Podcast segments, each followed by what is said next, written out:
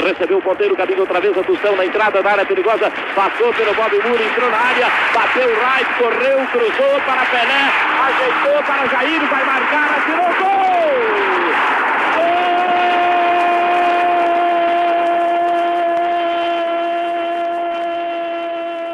Quando meu pai entrou no quarto com um álbum de figurinhas da Copa de 1970, no ano de 1973, eu tinha 4 anos de idade, mas já gostava de futebol, mesmo sem nunca ter visto um jogo.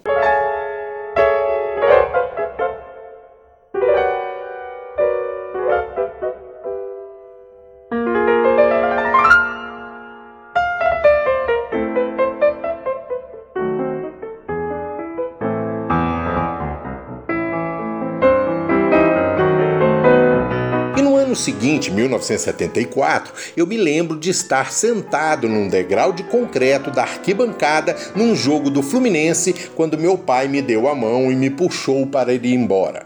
No corredor do Maracanã, eu via vários torcedores grandes, todos muito maiores do que eu, caminhando para o mesmo lado. A caminho da rampa do lado da UERJ é de um obelisco que já não existe lá.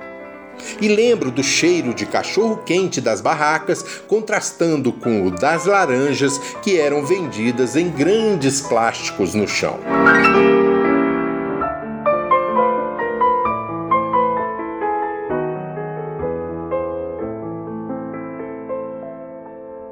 Ainda Rivelina em jogada individual. Enfrenta o Cir, passou-lhe entre as pernas. Correu, entrou na área perigosa, vai marcar, atirou e gol!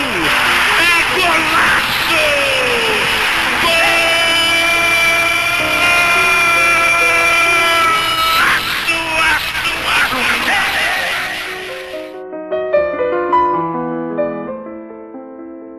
Em 1975, eu estava na casa de Dona Nininha, em seu Arlindo, que ficava na estrada de Botafogo, quando meu pai chegou com uma caixa de lindos botões da marca Craques da Pelota.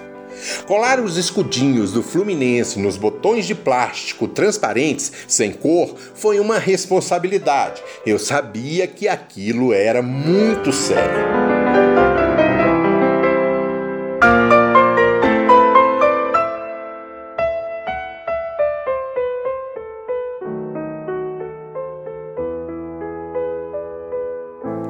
Em poucos anos eu ouvi um rádio Telefunken bem grandão para ouvir as narrações dos jogos. Meu pai me levou ao Maracanã lotado várias vezes, com 120 ou 130 mil pessoas, uma experiência pela qual ninguém passa imune.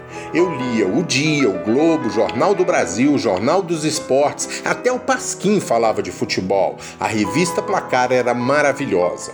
Jogava bola na rua, na vila ao lado do prédio onde morava e também na praia de Copacabana, alternando as traves do Juventus e do bairro Peixoto. Disputava campeonatos de botão com Augusto Arromba, Marcelo Batista, Luiz Fernando Gomes Minas e o saudoso Fredão. Joguei também com meu amigo Leonardo Tigre Maia, que era meu colega de escola e anos depois de faculdade. Na casa do Fred, Luiz e Floriano Romano eram figuras presentes e também jogávamos nas casas deles.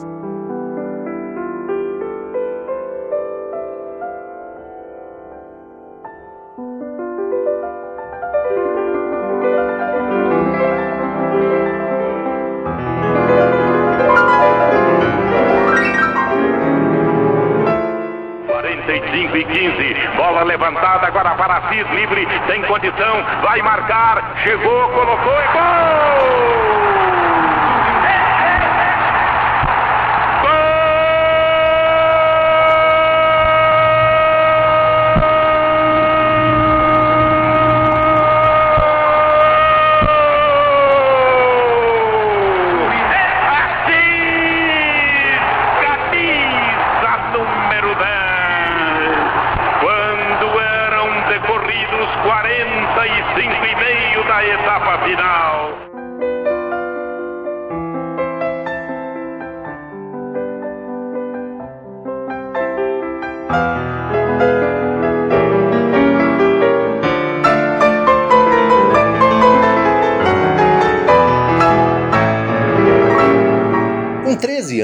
Já ia sozinho para o Maracanã toda semana. Jogava botão sozinho, criava finais imaginárias em casa, disputava duplas e praias sempre que possível à noite, peladas na quadra da Lagoa e no corpo de bombeiros da Xavier da Silveira. Edinho era meu herói dos gramados. Eu respeitava adversários terríveis como Roberto Dinamite, Tita e Mendonça. Tentei fundar uma torcida organizada com Toninho Ricardo, filho de Silério, que era amigo dos meus pais e trabalhava num prédio da rua Santa Clara. Eles declinaram e deixei de ser o mais jovem presidente de torcida do país. Colecionava muitos botões que minha mãe me dava de presente, com todo o sacrifício financeiro. Eu os tenho até hoje. Quando fiz 15 anos, o Fluminense estava prestes a viver anos incríveis e inesquecíveis. Eu estava lá em todas.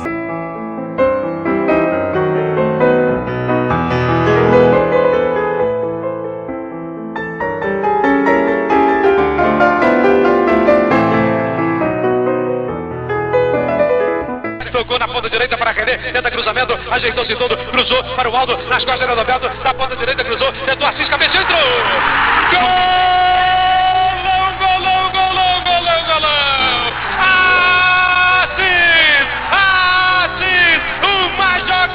Sensacional! Um gol de placa pela direita! Descendo para Assis, recebeu, levantou na área. A Romerito atirou, salvou o goleiro, ele voltou, atirou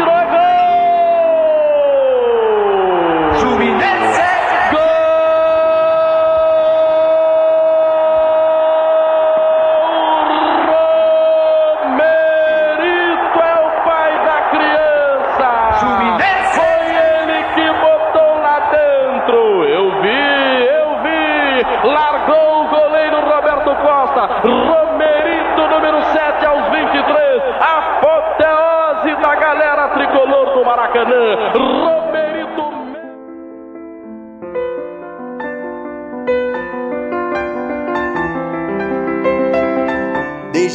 Se passaram quatro décadas. Respirei futebol o tempo todo e continuo sendo o garoto que se encantava com os botões de plástico, as figurinhas da Copa de 1970, o grande anel do céu a ser observado por quem se deitava num degrau da geral do Maracanã. Por isso escrevi até aqui muitos livros sobre o assunto, afora os inéditos e inacabados. É que eu continuo procurando por todos os lados o cheiro do cachorro-quente, das laranjas, os vendedores de Coca-Cola que mais pareciam astronautas da arquibancada, todos de branco, com capacete e o refrigerante às costas, num tanque que mais parecia de oxigênio. Eu procuro a nuvem espessa de pó de arroz, o mar de bandeiras e também a oposição do outro lado. Eu procuro o velho obelisco, as caminhadas da Praça da Bandeira até o Maracanã, os sinais das estações de rádio que ecoavam por toda a arquibancada nos minutos finais de jogo, o pacotinho de batata frita guri no bar fuleiro, a voz de Vitorino Gutenberg saindo por alto-falantes abafados e dando os resultados da loteria, os garotos pobres e descalços na bilheteria que choravam ao ganhar o ingresso do meu pai. Ele também também chorava o lindo placar de lâmpadas que inunda meus sonhos, os passageiros do ônibus na volta de um clássico qualquer, risos, piadas, incorreções e abraços. O Maracanã, por muito tempo, foi o lugar onde ouvi os ricos e os pobres se abraçando de verdade, como se fosse amizade e parceria o único lugar, e que choravam juntos no insucesso.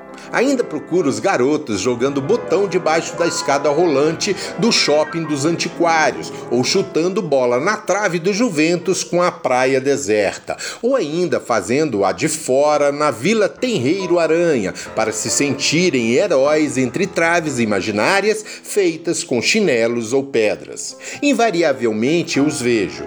Eu também estou lá.